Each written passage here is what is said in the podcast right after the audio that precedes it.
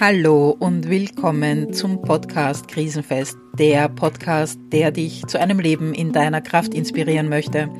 Mein Name ist Rani Gindel und ich freue mich, dir in diesem Podcast immer wieder Frauen vorzustellen, die keine Scheu haben, darüber zu sprechen, wie Krise ja, sie auch geprägt hat, was Krise mit ihnen gemacht hat und vor allem, wie Krise sie gestärkt hat. Heute im Interview ist Anja Heider-Wallner. Das Gespräch wurde 2021 aufgenommen, mitten im Corona-Lockdown 2 in Österreich.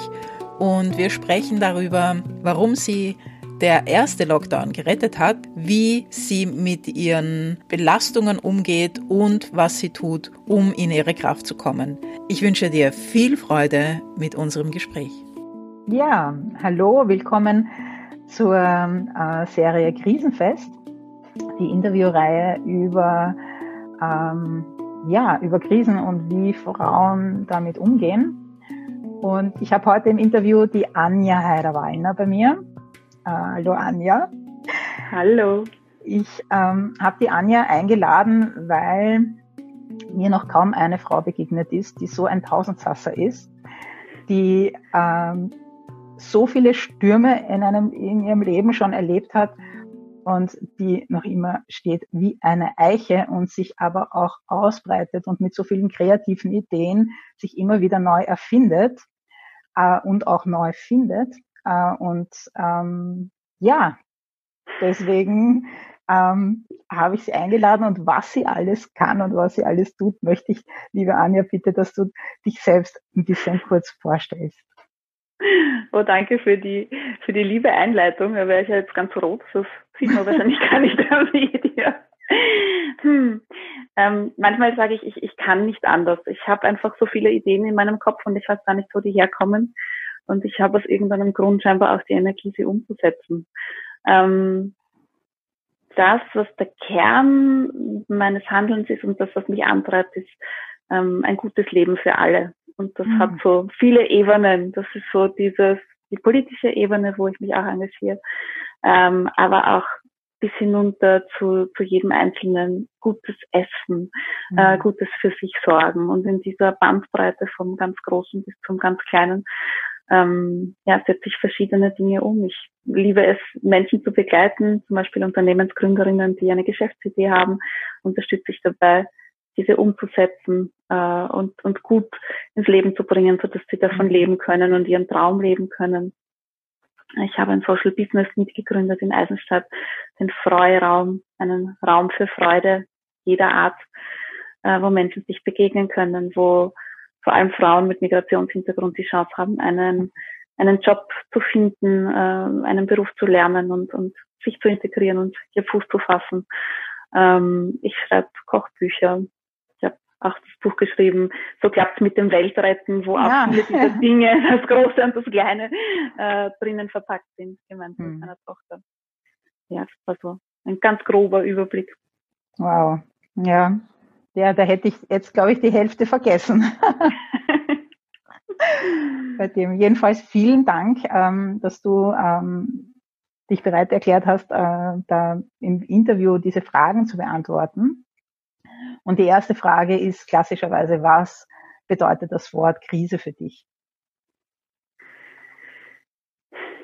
Also Krise ist für mich immer eine Chance, eine Chance, etwas zu verändern, etwas zu lernen über sich, mhm. aber auch über das Leben.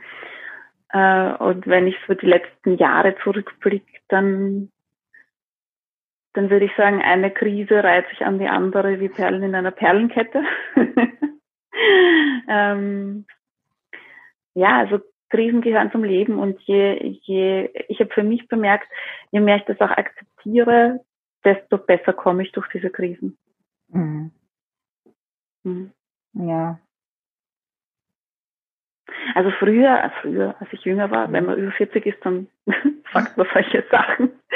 Äh, früher habe ich mir gedacht, irgendwann, wenn ich dann reifer bin und ähm, gesettelt bin im Leben, dann gibt es keine Krisen mehr, dann ist jeden Tag Sonnenschein. Ähm, mittlerweile glaube ich daran nicht mehr. Ich glaube, dass sich Krisen in ihrer Qualität verändern äh, und ähm, vielleicht nicht mehr so ähm, in den Grundfesten erschütternd sind zum Teil, wenn man älter wird und mehr Erfahrung hat.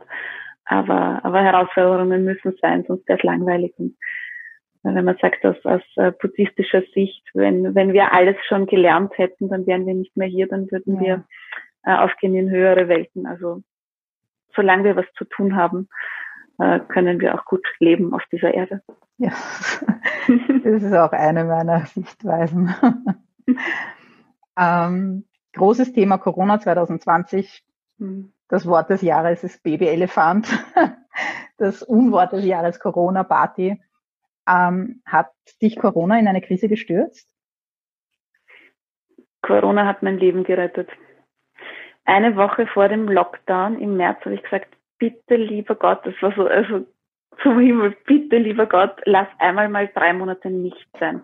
Also ich mhm. war wirklich kurz vor, ich glaube, wenn der Lockdown, der erste Lockdown nicht gekommen wäre, dann wäre ich in einer Reha für, für Burnout gelandet, weil, mhm. weil es einfach wirklich heftig war und ich am Ende war mit meiner Kraft, also wie nie zuvor in meinem Leben. Ich habe sehr viel Energie. Ich kann auch sehr schnell normalerweise wieder auftanken, wenn ich mal eine Woche zu viel arbeite, dann nehme ich mal einen Tag frei, gehe in den Wald, äh, und, und die Energie kommt zurück. Aber so in dieser Zeit vor dem Lockdown war das nicht mehr. Ich konnte auch nicht mehr aufladen.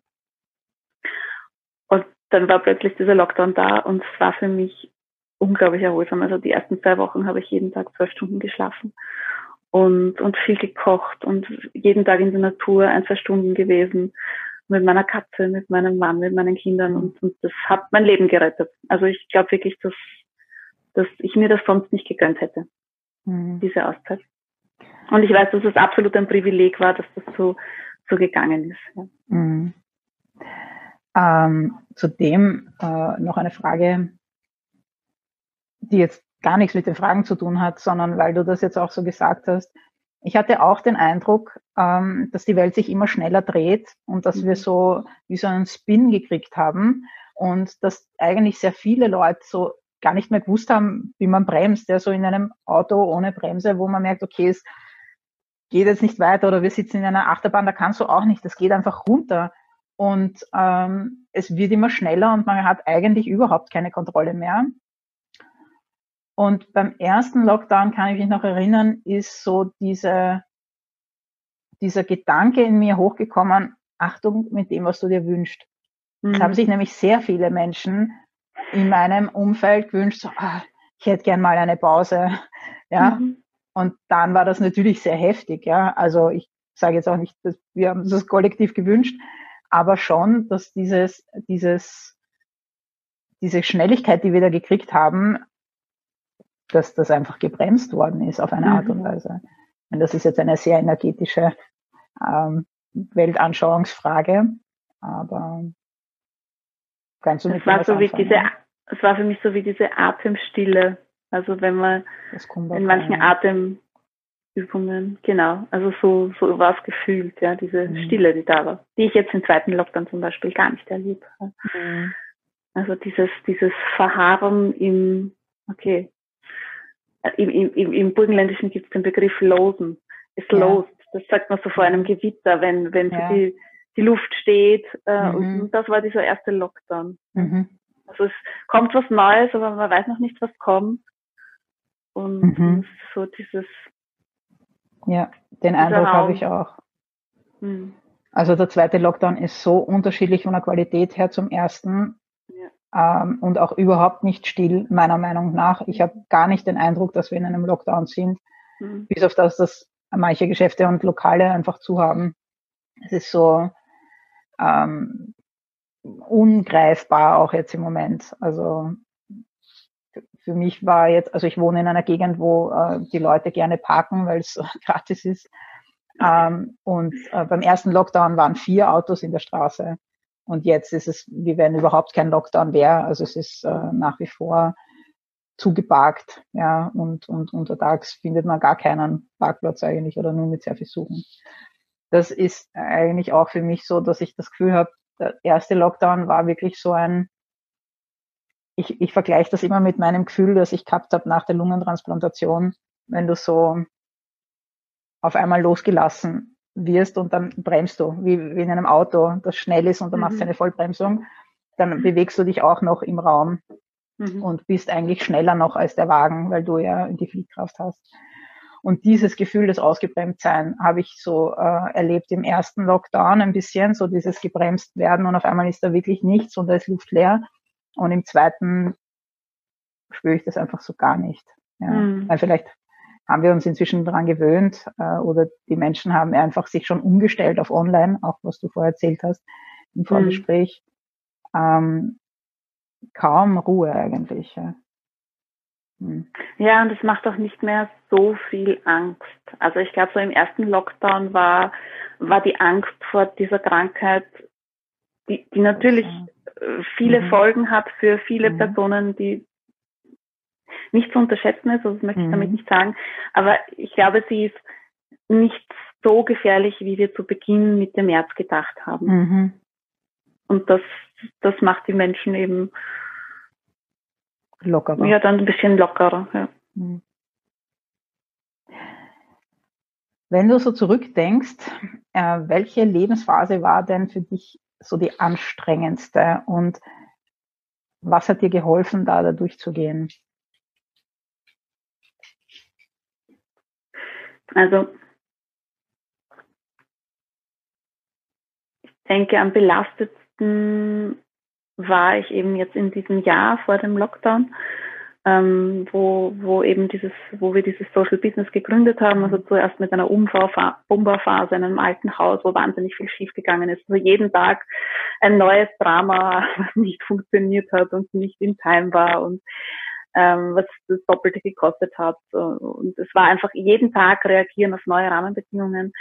Dann die Eröffnung äh, und die, die, das erste ja, halbe Jahr war, war unfassbar anstrengend. Und ich habe äh, zum Teil Wochen, also vor einem Jahr habe ich 100 Stunden die Woche gearbeitet, über mehrere Wochen, sieben Tage die Woche, ähm, keinen Tag frei, oft bis Mitternacht auch. Und und das war sicher die Zeit, wo ich am, am stärksten belastet war.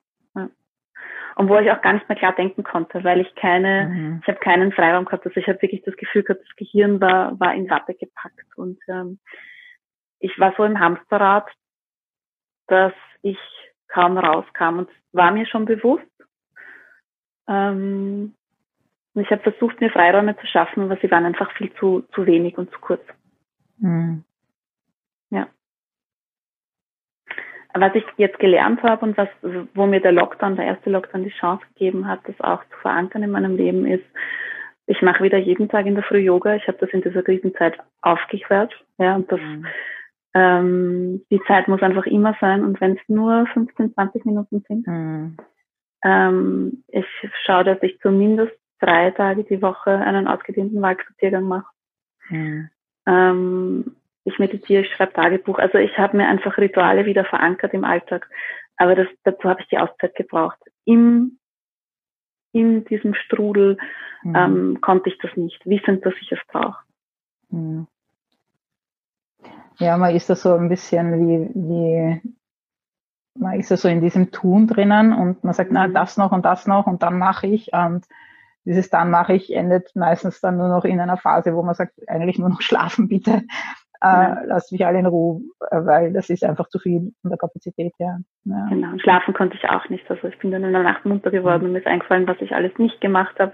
Dann hatte ich schon ein Buch neben dem Bett liegen, wo ich immer aufgeschrieben habe, was mir eingefallen ist, damit ich dann schlafen kann. Ja, also das klassische Burnout. Genau. Und dann habe ich irgendwann so einen ja. Burnout-Test gemacht und dann kam irgendwie raus 80 von 100 Punkten. Na gut, ja. bei 100 Stunden in der Woche. Ja. Genau. Aber ich glaube, manchmal ist es, äh, manchmal ist es, wenn so Herzensprojekte passieren, oder? Mhm. Wenn einem wirklich was so wichtig ist und das dann aber eben außer Kontrolle gerät, mhm. wo man dann einfach sagt, okay, das sind einfach so viele Dinge, mit denen man nicht rechnet. Äh, wie du sagst, eben der Umbau, wenn der doppelt so lange gedauert und doppelt so viel gekostet hat, dann ist das einfach ähm, auch doppelt so viel Arbeitsaufwand. Ja. Mhm. Eigentlich noch mehr Arbeitsaufwand, weil man ja so flexibel und, und, und äh, so viel Kreativität auch hineinbringen muss, um ständig Lösungs also Lösungen zu präsentieren für Probleme, die auftauchen. Und das ist ja, auch, was echt unterschätzt habe, ist diese vielen Entscheidungen treffen. Mhm. Also ich finde ja, Entscheidungen treffen kostet unglaublich viel Energie. Ja. Und wenn du jeden Tag x Entscheidungen treffen musst ja, mhm. und permanent jemand kommt und wie soll ich das machen? Also einfach Abläufe in einem, mhm. in einem Gastronomiebetrieb mit zwölf Mitarbeitenden und vielen Ehrenamtlichen und vielen Aufgaben und vielen gesetzlichen Rahmenbedingungen. Da sind am Anfang wahnsinnig viele Entscheidungen zu treffen, um Abläufe zu definieren und um die Strukturen ähm, einfach zu schaffen, die es braucht, dass das rund läuft. Mhm. Und, und diese Entscheidungen haben für Energie gekostet. Ja, das ständig verantwortlich sein eigentlich auch. Ja. Ne? Mhm. mhm. Was hat dir ja. geholfen da? Also außer, dass dann der Lockdown dich sozusagen mhm. gerettet hat. Na, ich glaube, was, was mir grundsätzlich ähm, hilft im Leben, aber wo ich andere oft überfordere, ist, ähm, du hast vorher schon gesagt, diese Kreativität und diese vielen mhm. Ideen. Ähm, ich bin sehr lösungsorientiert und wenn ein Weg nicht geht, ähm, dann sage ich relativ rasch, okay, dann funktionieren wir, äh, äh probieren wir einen anderen aus. Mhm. Ne? Ähm, also ich bin so der Prototyping-Typ. Ja, und es muss dann auch dieses Neue nicht bis zu Ende gedacht sein, sondern mal schauen, mhm. funktioniert. Wenn es nicht funktioniert, ja. probieren wir das nächste aus. Ja, also so Lean Management mäßig. Ähm, und ich kann total gut damit. Auch wenn es mhm. dann nicht klappt, okay, dann machen wir das nächste. Es gibt aber Menschen, die anders gestrickt sind als ja. ich, äh, für die das wahnsinnig anstrengend ist. Ja? Mhm. Ähm, und und ähm, das ist sicher was, was ich in dieser Krise gelernt habe ähm, da, da auch mehr darauf zu achten. Mhm. Weil dann hast du vielleicht eine Lösung für das Problem, aber hinter dir steht das Teamproblem, äh, ja. äh, das dann neu geschaffen wurde aufgrund dieses Trial and Error mhm. äh, Dings. Ja, kenne ich. ja, ich weiß. so lange kennen wir uns, dass ich das weiß. ah, ja, ja, also, aber bin, also was ich schon auch bin und was, was in Krisen hilfreich ist, ist, ich kann Dinge gut genug sein lassen. Ja, das ist so wichtig. Oder gut ja. genug ist so wichtig. Ja. Das ist so befreiend, gut genug. Genau, aber auch das kann nicht jeder. Und es kann für manche, die das anders sehen, halt dann auch, ähm, hm, was habe ich da gehört?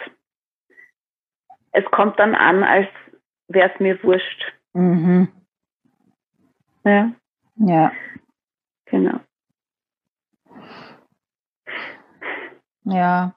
Ja, es ist ein, vor allem wenn man in einem Team arbeitet und mit vielen Menschen, die auch abhängig sind in einer gewissen Art und Weise, mhm. ähm, gehört schon viel Fingerspitzengefühl, da auch in Krisen durchzuführen.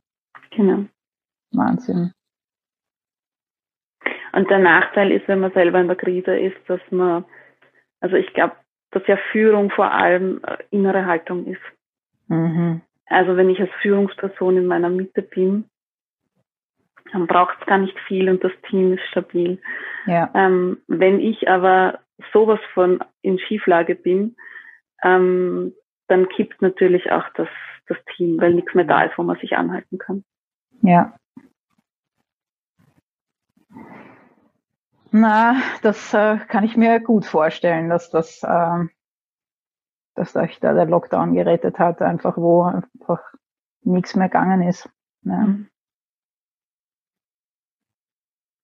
Hm. Du hast es eh schon ein bisschen angesprochen, aber ich wollte gern auch noch über Ressourcen sprechen, denn wir alle haben ja durch unsere Geschichte und durch unseren Werdegang, durch die Dinge, die wir erlebt haben, Ressourcen, die wir einsetzen können, Fähigkeiten, Fertigkeiten. Und ähm, welche Ressourcen und äh, Fähigkeiten hast du, die dich da gut äh, in solche Phasen, also in, durch solche Phasen bringen?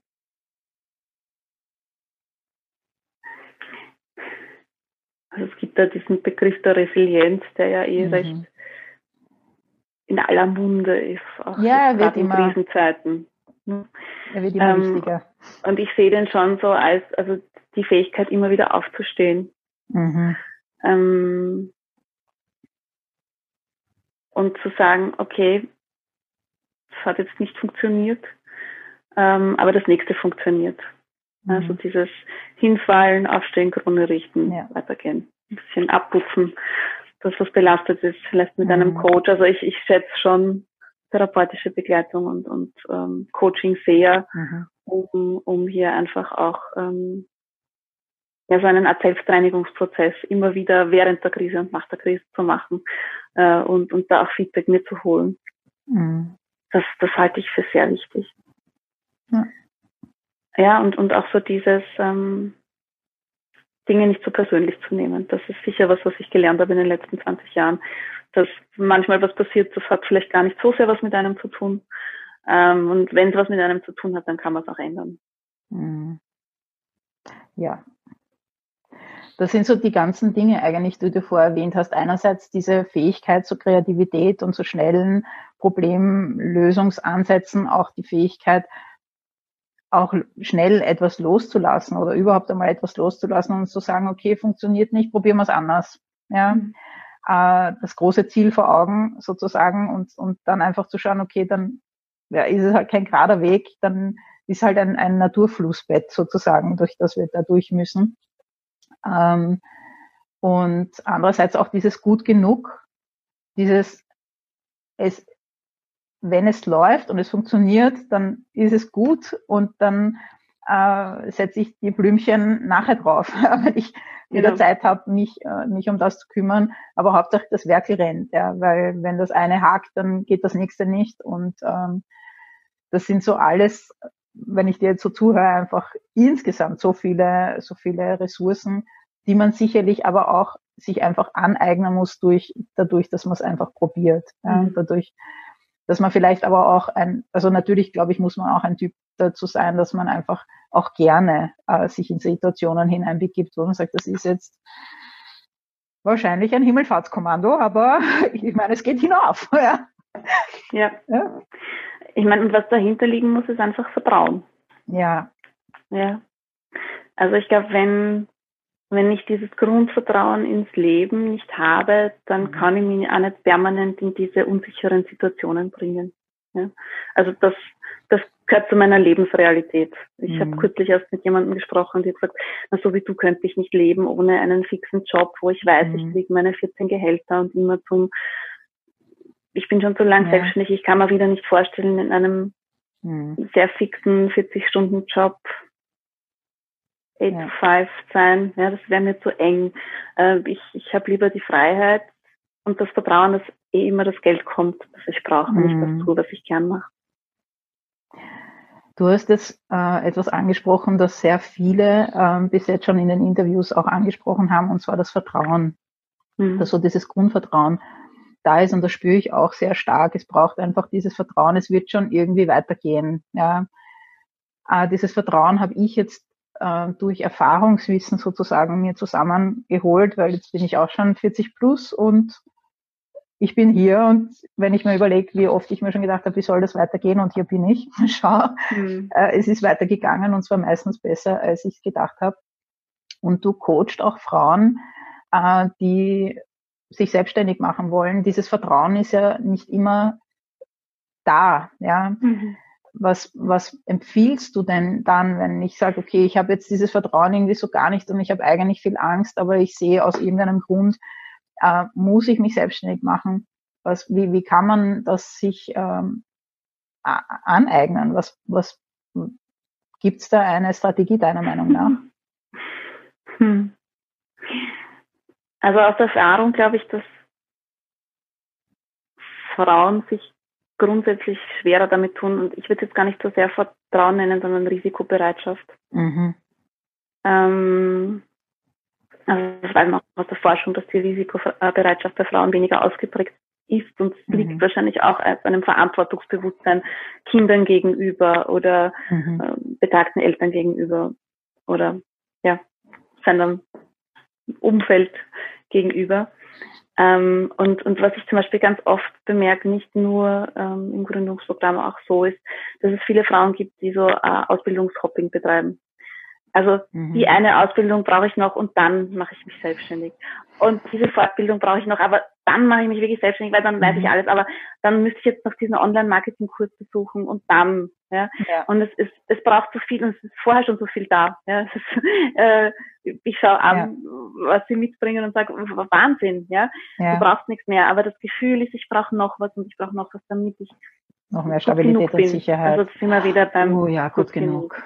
Ja, und das ist was, wo ich gern dran arbeite. Ich arbeite auch mit ähm, systemischen Aufstellungen, weil ähm, gerade diese, diese Hindernisse ähm, ja oft auch nicht bewusst sind. Was ist das, was mhm. mich zurückhält?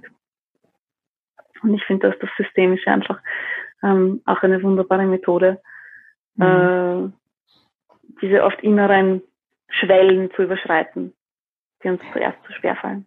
Wenn, ich, wenn du systemisch sagst, nur damit ähm, wir alle auf demselben Platz sind, ähm, systemisch im Sinne von, ich stelle, ich stelle Systeme sozusagen her, schaue sie mir von außen an und arbeite da dann sozusagen hinein. Also wenn ich das jetzt mir vorstelle, ich habe ein Brett und alle Personen meiner Familie sind kleine Püppchen sozusagen und die stelle ich irgendwie zusammen auf. Oder ich stelle meine Arbeitssituation auf und mich und schaue einfach, wo sind Hindernisse und wie kann ich sozusagen mit den Hindernissen reden, so dass sie mir ähm, mir helfen. Ja. Nur damit ich, damit wir das Wort systemisch äh, da ein mhm. bisschen auflösen. Genau, also ich mache das ja. zum Beispiel, also so wie du es gerade gesagt hast, immer, ich stelle äh, eine Repräsentantin für mich hin, eine mhm. Repräsentantin für mein Ziel, meine Geschäftsidee, da wo ich hin will, mhm und eine Repräsentantin für das Hindernis. Und ganz oft mhm. wird dieses Hindernis dann zur Ressource. Ja. Und ähm, dann ist so diese Erkenntnis da, hey, ich habe immer nur geglaubt, das steht mir im Weg, aber ja. so eigentlich ähm, ganz viel Kraft und, und Energie und, und positiver Rückenwind drinnen. meistens auch wahrscheinlich ein Schritt zur Lösung. Ja, ja, voll. Ja. Ach, so schön. Sehr, sehr schön. Ja. das sind ja auch so wunderbare Krisen, ne? eigentlich. Genau. Diese, diese Themen. Ähm, man sagt nichts Schlechtes, wo nicht auch ähm, etwas Gutes steckt. Wann mhm. war, was waren so deine schönsten Geschenke, die du dank einer Krise bekommen hast? Mhm.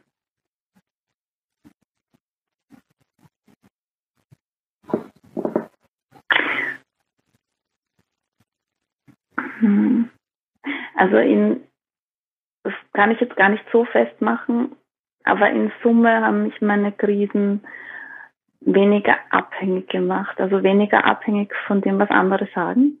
Mhm. Ähm, nach, eine große Krise war, war die Scheidung von, vom Vater meiner Kinder. Also das war schon, das hat mich in meinen Grundfesten erschüttert und es gab viel schlechte Nachrede. Ähm, und irgendwann hat, ich habe den Spruch damals gar nicht gekannt, da war ich schon um die 30, hat dann eine Freundin zu mir gesagt, na ja, ist der Ruf mal ruiniert, lebt sich völlig ungeniert. Das habe ich schon mit 16 gewusst. Na, also ich nicht. Das war vielleicht ein Krisengeschenk. Und ähm, so Krise. okay.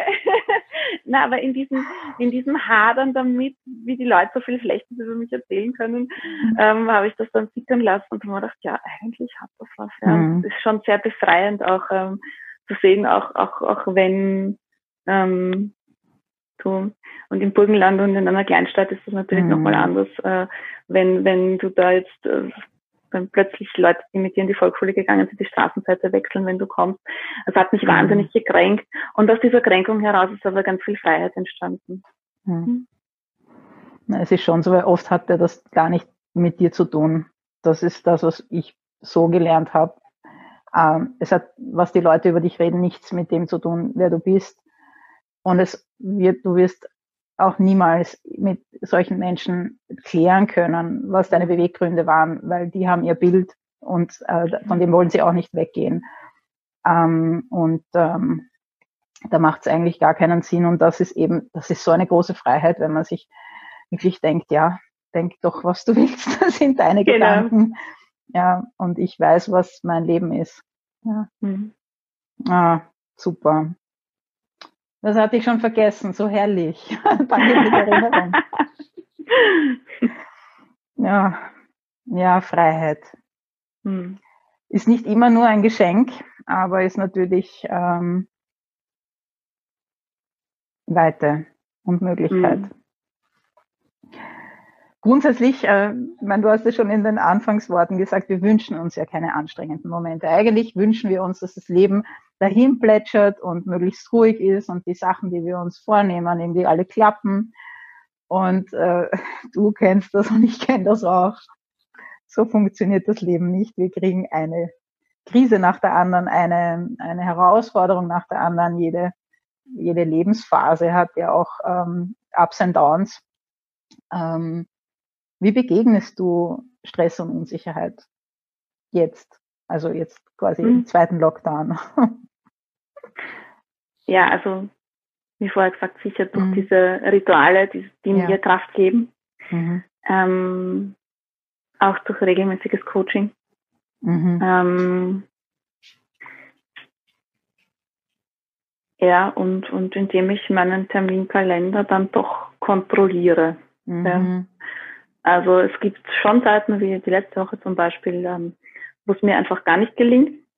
Mhm. Äh, aber diese Woche war schon wieder viel besser. Also ich freue mich dann so an den, an den kleinen Momenten und ich bin jetzt in einem Status, wo ich wieder schnell regeneriere. Ja, also ich, ja. ich, ich weiß, was mir gut tut. Das ist auch, mhm. das ist wahrscheinlich auch etwas, was die Lebenserfahrung bringt. Mhm. Ähm, und ich kann mir das gut herholen. Ich sage immer Safety West First. Mhm. Ja. Ähm, einfach immer sich zuerst auch wirklich gut um sich zu kümmern und zu schauen, dass diese Rituale passen. Ja. Und ähm, dass man sich nicht vernachlässigt und dass man nicht, es geht schon mal durch, dass man sagt ein oder zweimal, man entscheidet sich jetzt gegen das, was einem gut tun würde, aber dass so das Gros der Entscheidungen einfach immer drinnen hat, okay, wenn ich das nicht mache, dann werde ich das andere nicht machen können. Und wenn, mhm. auch wenn mein Herzblut da dran steckt, wenn ich nicht mehr da bin, fließt mein Herzblut gar nicht mehr. Mhm. Und ähm, es ist einfach, äh, ja, und du hast eben vorher auch die Rituale gesagt. Für mich, ich sehe auch, auch wenn ich gar keine Zeit habe, wenn ich mich zwei Minuten auf meinen Meditationsplatz setzen kann, das ist es schon. Ja. Mhm. Und meine, meine Strategie ist halt zu sagen, okay, weil in der Früh funktioniert es jetzt bei mir gar nicht, dann mache ich halt am Nachmittag oder Abend. Ja. Mhm. Ähm, und dann wirklich auch dann keine Kompromisse einzugehen und zu sagen, ja, aber zum Beispiel um des Friedens willen, da sage ich du, der Frieden ist in fünf Minuten noch viel schöner. Ja. Mhm. Und ähm, das geht dann auch. Und ich glaube, wenn man seine, das ist, glaube ich, eine ganz wichtige Sache, wenn man seine Bedürfnisse auch kommuniziert mhm. rundherum, dann hat man einfach so viel mehr Möglichkeit, dass sie auch erfüllt werden und dass da auch das Verständnis dafür da ist und dass die Leute dann auch sehen, okay, wenn ich jetzt noch vielleicht zehn Minuten Ruhe gebe, dann habe ich nachher einfach einen schönen Abend zum mhm. Beispiel. Ja. Ähm, oder dann sehe ich, geht's ihr besser oder, oder so, weil ich glaube, Frauen sind speziell einfach, da kann man jetzt diskutieren, ob das äh, in, in der Frau verankert ist, ob das rollentechnisch ist, weil es einfach schon immer so war, äh, dass wir uns kümmern Mhm. Ähm, dass da einfach auch ein Bewusstsein entsteht, dass wir nur da sein können, wenn wir auch wirklich da sind und nicht nur leere Hüllen, ähm, die funktionieren. Und dass man das erstens erbittet und zweitens auch sagt, du möchtest du, dass es mir gut geht? Ich möchte, dass es dir gut geht. Ich möchte aber auch, dass es mir gut geht. Ähm, und dann einfach Grenzen setzen. Und ich glaube, das ist auch so eine ganz wichtige Sache, dass mhm. man das lernt für sich zunächst mal und dann natürlich auch für andere. Und dann sage ich, muss ich jetzt noch dazu sagen, dann höre ich oft, ja, aber, ähm, aber da, das, also das funktioniert sicher nicht, wenn ich das bitte. Und meistens funktioniert es deswegen nicht, weil wir es uns selbst nicht zugestehen. Mhm. Das heißt, wir müssen immer zuerst für uns selbst sorgen ähm, und uns einfach an die erste Stelle bringen für uns und im Wohlsein und aus dem Wohlsein dann halt heraus sein. Ja. Schön, schönes Bild. ähm, danke. Ich, ähm, glaube, wir sind am Ende mit den Fragen. Mhm.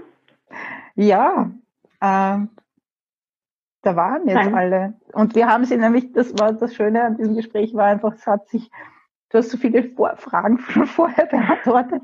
Es war aber einfach so rund auch, ja. Also, mhm.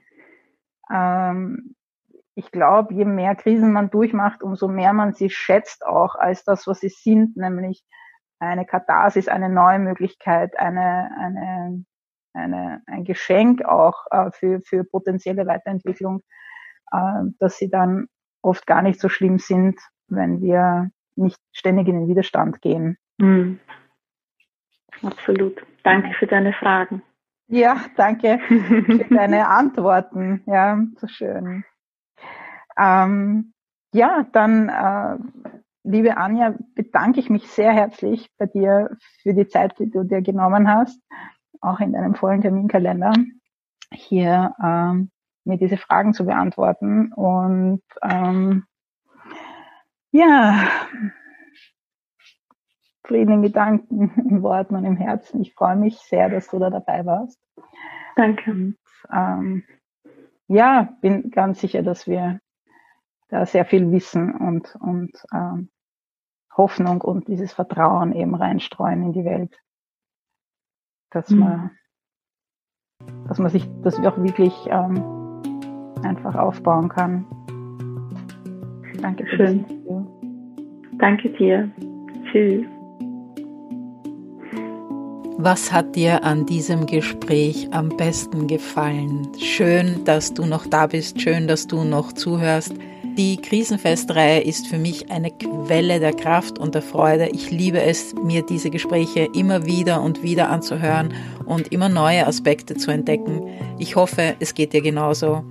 Wenn dir der Podcast gefällt, bitte teile ihn mit deinen Freundinnen. Hilf mir so, noch mehr Frauen zu erreichen und ihnen Flügel zu verleihen, indem sie ihre innere Heldin wecken. Lass mir gerne auch eine 5-Sterne-Bewertung da, am liebsten auf Apple Podcast. Bis zum nächsten Mal, deine Rani.